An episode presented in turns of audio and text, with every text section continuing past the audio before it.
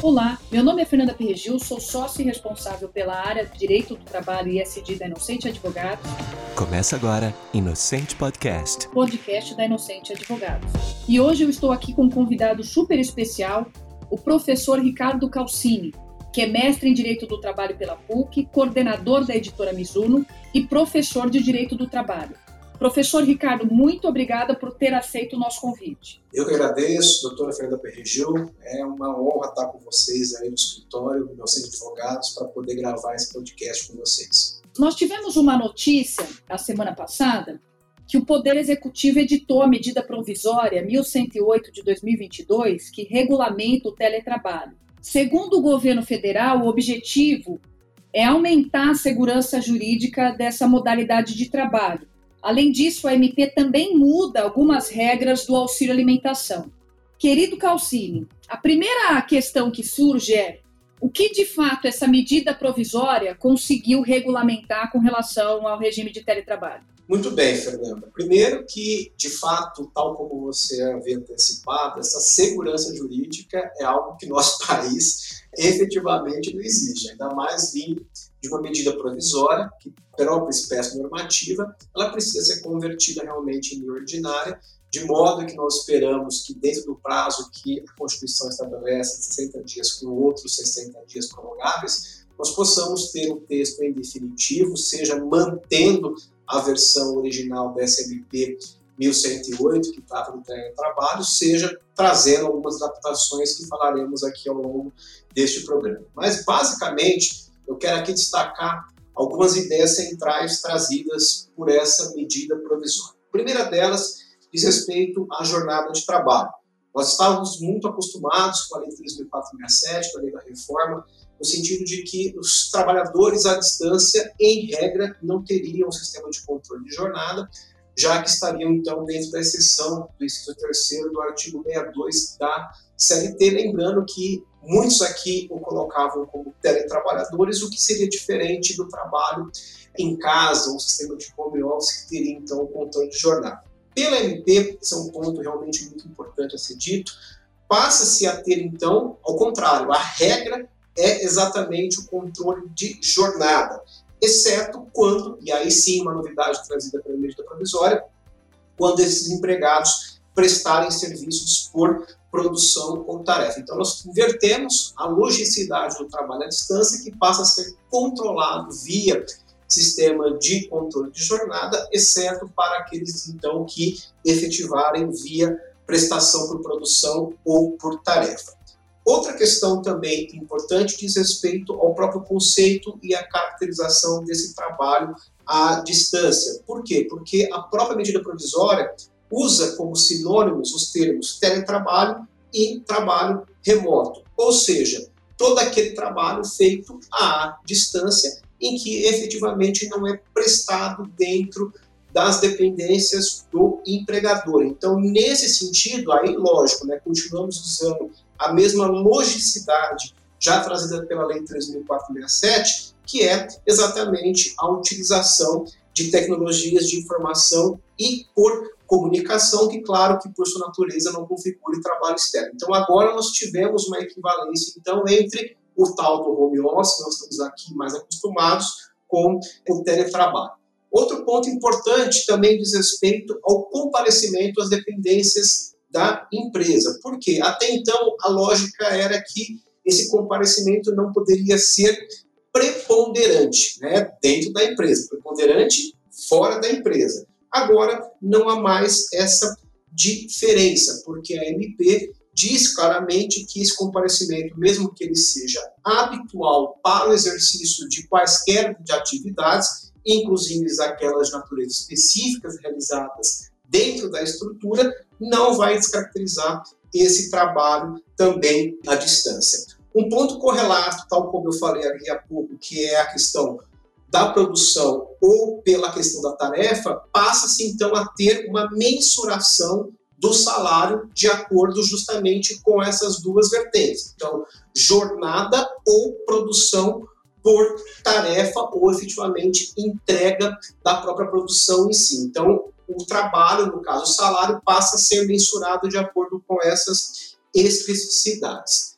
É importante que se diga que muito do call center, que até então né, estava ali é, com aquela controvérsia de ser ou não ser trabalho à distância, a MP deixou muito claro que esse trabalho de telemarketing não se vai equiparar ao teletrabalho, tal como trazido então pela medida provisória 1108. Então, esses trabalhadores continuam sendo regidos pelos sistemas que eles até então estavam ali acostumados. O tempo de uso das tecnologias, aquelas ferramentas informatizadas, como é o caso de softwares, aplicativos, etc., tudo que estiver fora da jornada de trabalho, via de regra, não vai ser considerado como tempo à disposição para efeitos de sobreaviso ou mesmo sistema de regime de prontidão. Claro que essa é a regra e claro que sempre vai comportar exceção,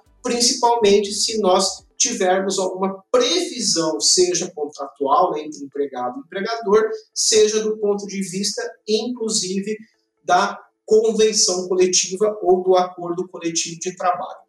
Aprendizes e estagiários, agora sim ficou bastante claro, vão poder se socorrer desse trabalho à distância. E algo bem interessante que foi trazido também, Fernanda, para essa medida provisória, foi a questão da territorialidade né, da aplicação de convenções coletivas de trabalho. Por quê?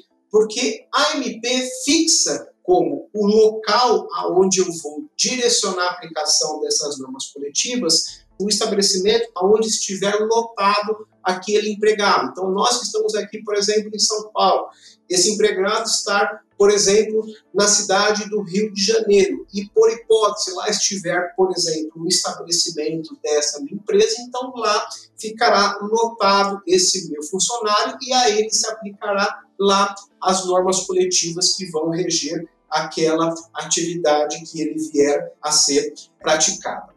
Outra questão também importante aí, claro, né, pensando para aqueles trabalhadores que estão sendo admitidos no Brasil, mas que optem por poder trabalhar fora do território nacional, é a questão do princípio da territorialidade. Ou seja, nós, como regra, temos aplicação da legislação brasileira para esses colaboradores e empregados, mesmo que eles estejam fora do país, Claro, exceção feita a chamada Lei Mendes Júnior, que é a Lei 7.064 de 82, e a novidade fica agora, porque até então isso já era existente no nosso ordenamento jurídico, a novidade fica por conta agora de uma possibilidade de algo ser feito de forma diferente, desde que seja convencionado entre as partes. Então, está aí também mais um ponto importante trazido aqui para a MP.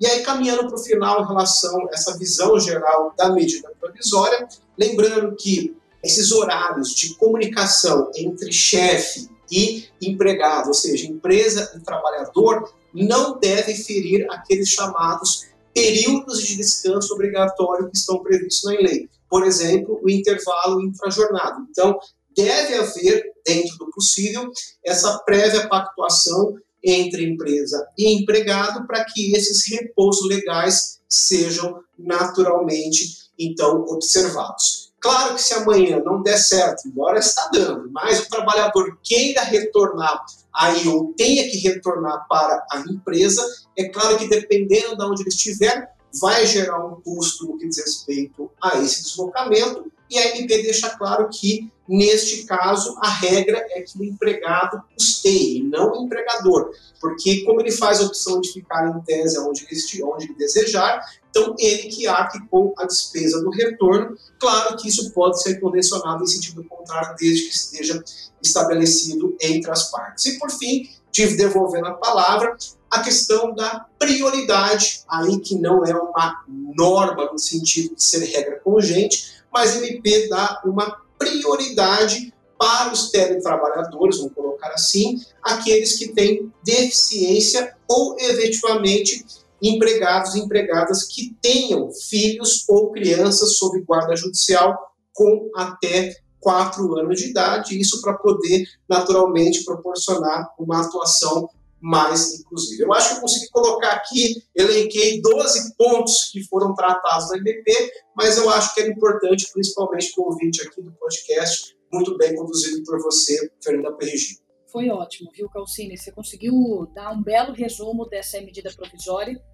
E nós sabemos que no ano de 2020 você coordenou um grupo de trabalho que apoiou a elaboração de um projeto de lei exatamente sobre esse assunto, regime de teletrabalho, já que os artigos da CLT seriam insuficientes para regulamentar essa situação ocorrida durante a pandemia. Então, a primeira questão que surge é qual a necessidade de complementar essa medida provisória e a questão das emendas que foram apresentadas durante esse período. Perfeito. Bom, primeiro que eu quero dizer que, apesar da coordenação formal ter sido minha, mas pessoas muito ilustres, como foi o seu caso, estiveram nesse grupo técnico de estudiosos que realmente me ajudaram na elaboração desse projeto de lei, que é o PL 5581 de 2020, que foi entregue basicamente ali no final de dezembro do ano de 2020, como eu havia comentado, e esse projeto ele ainda está em trâmite dentro da Câmara dos Deputados. Claro que muitos outros existiam ao longo aí praticamente do período pandêmico, mas com a edição dessa medida provisória, nós aqui identificamos uma oportunidade de contribuirmos então para o aprimoramento do texto dessa MP. Por que, que nós falamos isso? Porque, claro, a MP vem de um ato do Poder Executivo, do chefe do Poder Executivo, e há uma necessidade de um diálogo, né, uma pluralidade envolvendo, então, aí um acréscimo e, claro, né, uma contribuição vinda principalmente da academia, da magistratura, da advocacia, como aqui nós conseguimos reunir em nosso grupo, inclusive contou com participações do Ministério Público do Trabalho e também de auditores fiscais do trabalho. Então, a nossa intenção aí em contribuir com o projeto foi buscar o seu aperfeiçoamento.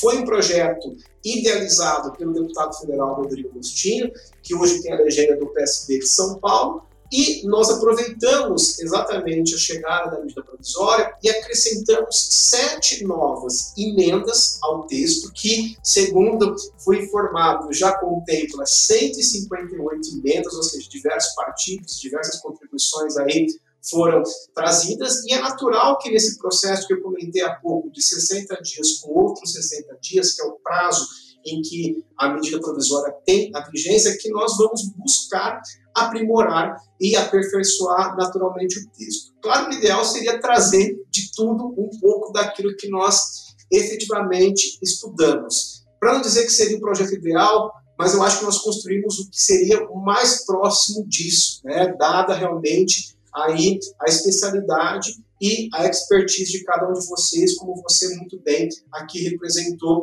um dos subgrupos, inclusive, que propôs essas emendas. Mas fato é que nós estamos aqui esperançosos que dentro desse debate político que vai acontecer agora nos próximos meses, nós tenhamos a oportunidade de participarmos não só das audiências públicas, mas também ir conversar corpo a corpo com deputados, senadores, para buscar realmente o um voto de confiança e trazer essa contribuição que o grupo fez em 2020 junto ao aprimoramento então do texto da medida provisória. Calcine, eu quero te agradecer por essa conversa tão esclarecedora.